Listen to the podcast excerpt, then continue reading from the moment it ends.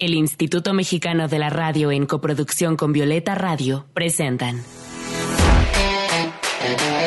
Voces en Resistencia con Julia Didrikson. Voces en Resistencia con Julia Didrikson.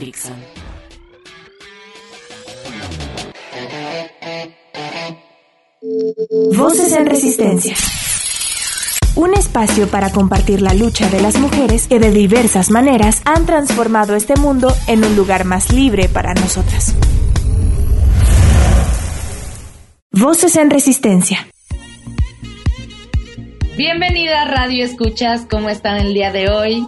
Bienvenidas a Voces en Resistencia. Yo soy Julia Didrikson y las estaré acompañando esta media hora con música bien chingona un poco distinta a la que hemos estado escuchando en programas anteriores, pero muy chingona, y también con un tema que a muchas les interesará, el machismo en la música. ¿No les pasa que de repente se encuentran, no sé, cantando una canción y se dan cuenta de que lo que están diciendo es altamente misógino?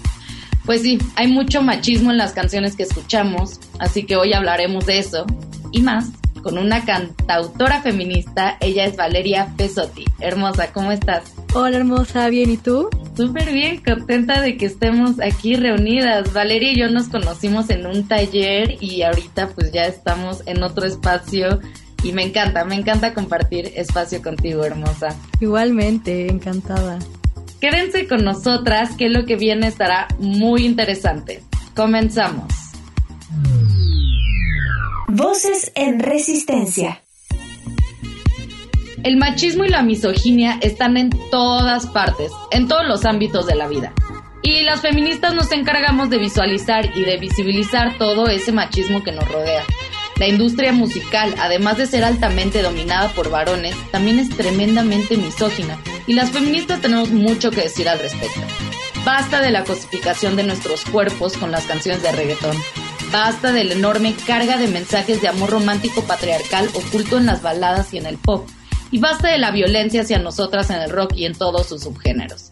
Las mujeres resistimos al escuchar música que no nos violente. Las cantautoras resisten componiendo con pasión música que nos hace sentir más fuertes. Resistamos juntas y tumbemos al patriarcado también desde la música. Les cuento un poco de nuestra invitada de hoy. Valeria Pesotti es una estudiante de música, cantante y profesora de la colectiva de profesoras feministas Improve, que súper, súper recomendada todos los talleres que dan. Lo voy a poner en la descripción del podcast para que puedan seguirlas. Y Valeria imparte varios talleres relacionados con el canto y con la música.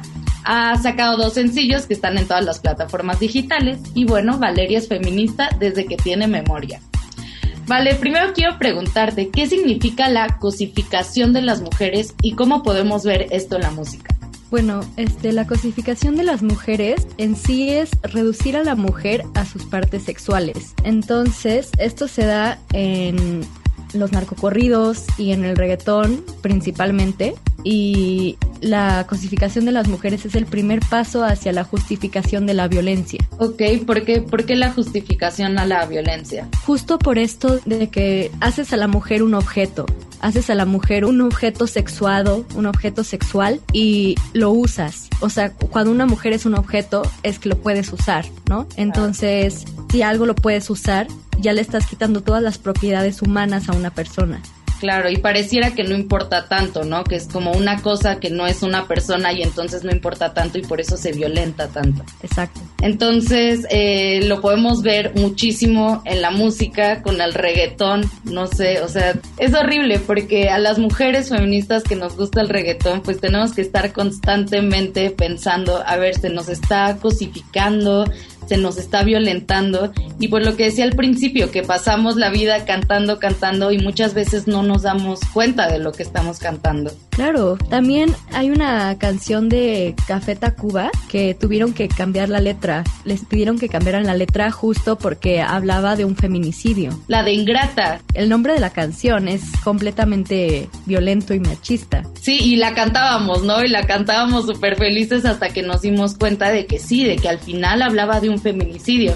Pero también qué importante que los grupos se den cuenta de eso y lo cambien. También está Andrea Echeverry, la de Aterciopelados, hizo una nueva versión de Ingrata y está increíble. Eh, yo les recomiendo mucho que la busquen. Entonces, Valeria, ¿cuáles son los géneros musicales más misóginos? Hablábamos de los narcocorridos y del reggaetón. La verdad es que yo no recuerdo haber escuchado un narcocorrido, pero me imagino que son sumamente violentos. Pero ¿en qué otros géneros musicales podemos encontrar? Los boleros, los boleros son extremadamente machistas. También algún tipo de pop el rock también puede llegar a ser machista. Es que no depende tanto del género musical, sino de los grupos y de las personas que lo cantan. Claro, porque el machismo está tan interiorizado que pues al crear algo viene todo ese machismo súper explícito en las canciones. Exacto, pero hay géneros musicales que nacen desde el machismo, como son los narcocorridos. Ok, ¿nos puedes contar un poco los narcocorridos? Bueno, los narcocorridos nacen con la y la objetivización de la mujer. Entonces nacen con los micromachismos y todos estos micromachismos de si ves una portada de, de un disco de narcocorridos son unos glúteos de una mujer y hablan de cómo violar mujeres, de cómo, o sea, son, son extremadamente violentos, son extremadamente misóginos. La verdad a mí se me hacen asquerosos. Entonces, creo que yo he escuchado dos canciones de esas en mi vida y nunca más quise. Sí, no, es, es algo que definitivamente no está en nuestro repertorio musical. Pero lo que sí es que vamos a escuchar una muy chida canción que nos recomendó Vale. Se llama Doctor funky y está muy, muy, muy chida, ¿vale? ¿Por qué escogiste esta canción que además está en italiano? La escogí justo porque tengo raíces italianas y también porque en 1974, que es cuando salió esta canción, estaba terminando la segunda ola del feminismo y la liberación feminista y la liberación de la mujer estaba a tope, ¿no? Entonces, Patti, la que escribió y canta esta canción, Patti Pavó, retoma estos valores feministas y retoma esta liberación y en este disco y en toda su discografía retoma la liberación de la mujer como su ancla. Ok, súper. Pues vamos a escucharla. Esto es Doctor Funky de Patti Bravo. Estás escuchando Voces en Resistencia. Voces que resisten también desde la música.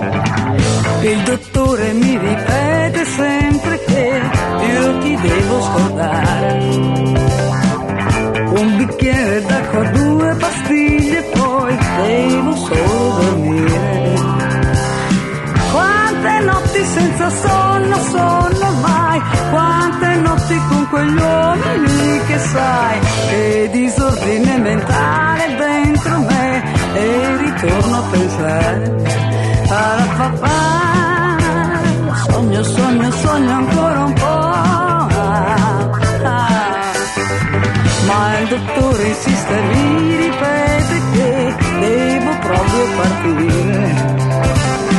Casablanca, Tokyo pure Marrakesh, devo proprio partire.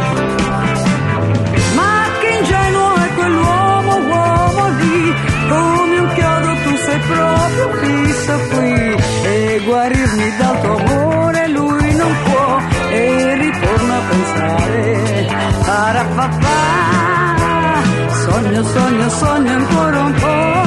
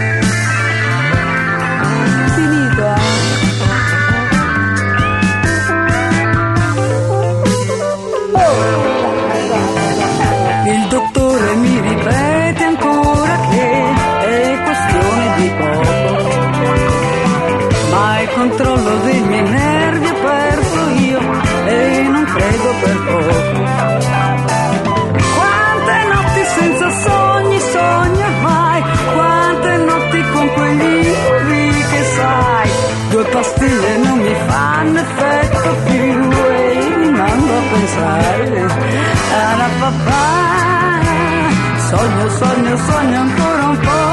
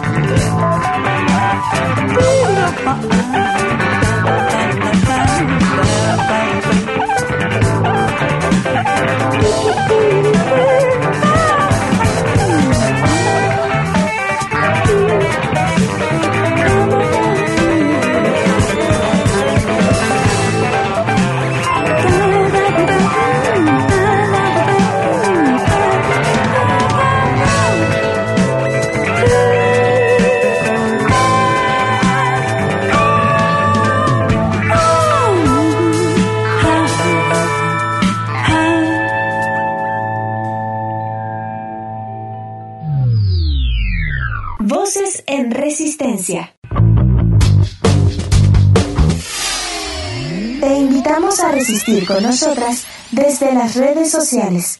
Encuéntranos en Instagram como arroba voces guion bajo en resistencia, en Twitter como arroba violeta radio guion bajo fm y arroba reactor 105. ¿Y tú cómo resistes? Regresamos con Valeria Pesotti para seguir hablando del machismo en la música, pero ahora toquemos el tema de la resistencia de las mujeres al buscar otras alternativas musicales. Vale, tú por ejemplo, ¿qué música eliges escuchar? Cuéntanos de tus gustos. Bueno, yo la verdad escucho de todo, menos de lo que mis valores no concuerdan. Por ejemplo, o sea, narcocorridos, reggaetón, pero hay un tipo de reggaetón que me gusta es el reggaetón feminista. Ok. Sí, hay reggaetón feminista y ese es, ese es padre. O sea, hay, hay muchas cosas interesantes que se pueden apreciar y me gusta de todo. Me gusta el pop, el rock progresivo, el funk, el RB, el teatro musical, la ópera, la música clásica. Escucho de todo. De todo. Y es que sí, o sea, lo que hemos hecho las feministas es que también nos podemos reapropiar de los géneros musicales que han sido eh, desde que nacieron machistas. Por ejemplo, el reggaetón. A mí me encanta bailar, cantar, escuchar reggaetón, pero pues están artistas como Chocolate Remix, una argentina increíble que le hemos puesto varias veces en este programa, que justamente se reapropia de este género y lo vuelve altamente feminista y habla del lesbianismo y habla pues de la resistencia feminista. Entonces, ¿qué pasa si nos gusta el reggaetón? O sea, ¿se puede ser feminista, bailar, cantar y disfrutar del reggaetón? ¿Tú qué dirías, Vale? Yo digo que sí. O sea, si escuchas reggaetón pero si te causa conflicto escuchar reggaetón, pues no lo escuches.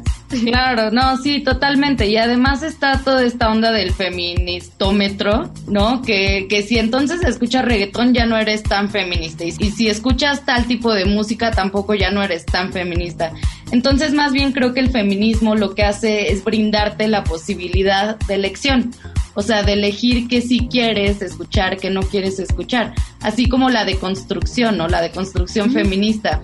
Si eh, dentro del amor romántico te gusta que te lleven flores, pues no eres menos feminista, porque ya con el feminismo empiezas a analizar todas esas cosas. Y me parece que lo mismo pasa con la música, o sea, no nos sintamos mal por escuchar cierto género musical si eso nos mm, hace mover las caderas de una manera riquísima. Sí, justo. Entonces, eh, vamos a escuchar ahora algo muy distinto a lo que generalmente ponemos en este programa. La canción de a continuación está compuesta por Valeria y se llama Machismo y es una pieza experimental e instrumental que tiene como contexto el acoso callejero. Escuchémosla y regresamos en unos minutos. Estás escuchando Voces en Resistencia. Voces que resisten también desde la música.